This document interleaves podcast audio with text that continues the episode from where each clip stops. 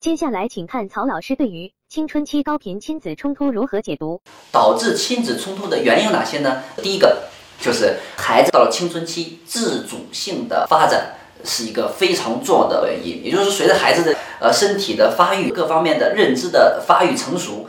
就是孩子他的自我独立意识的这个觉醒，都要让孩子渴望什么？渴望独立，渴望有空间啊，渴望被尊重，渴望被信任。再加上孩子在这个中学阶段认知能力的提升，导致他的那个批判意识也开始发展。那这个导致什么？导致就是他对父母的这些话呀，他不再像小的时候一样了啊，一味的盲从，他开始批判性的、辩证性的去看待父母说的话。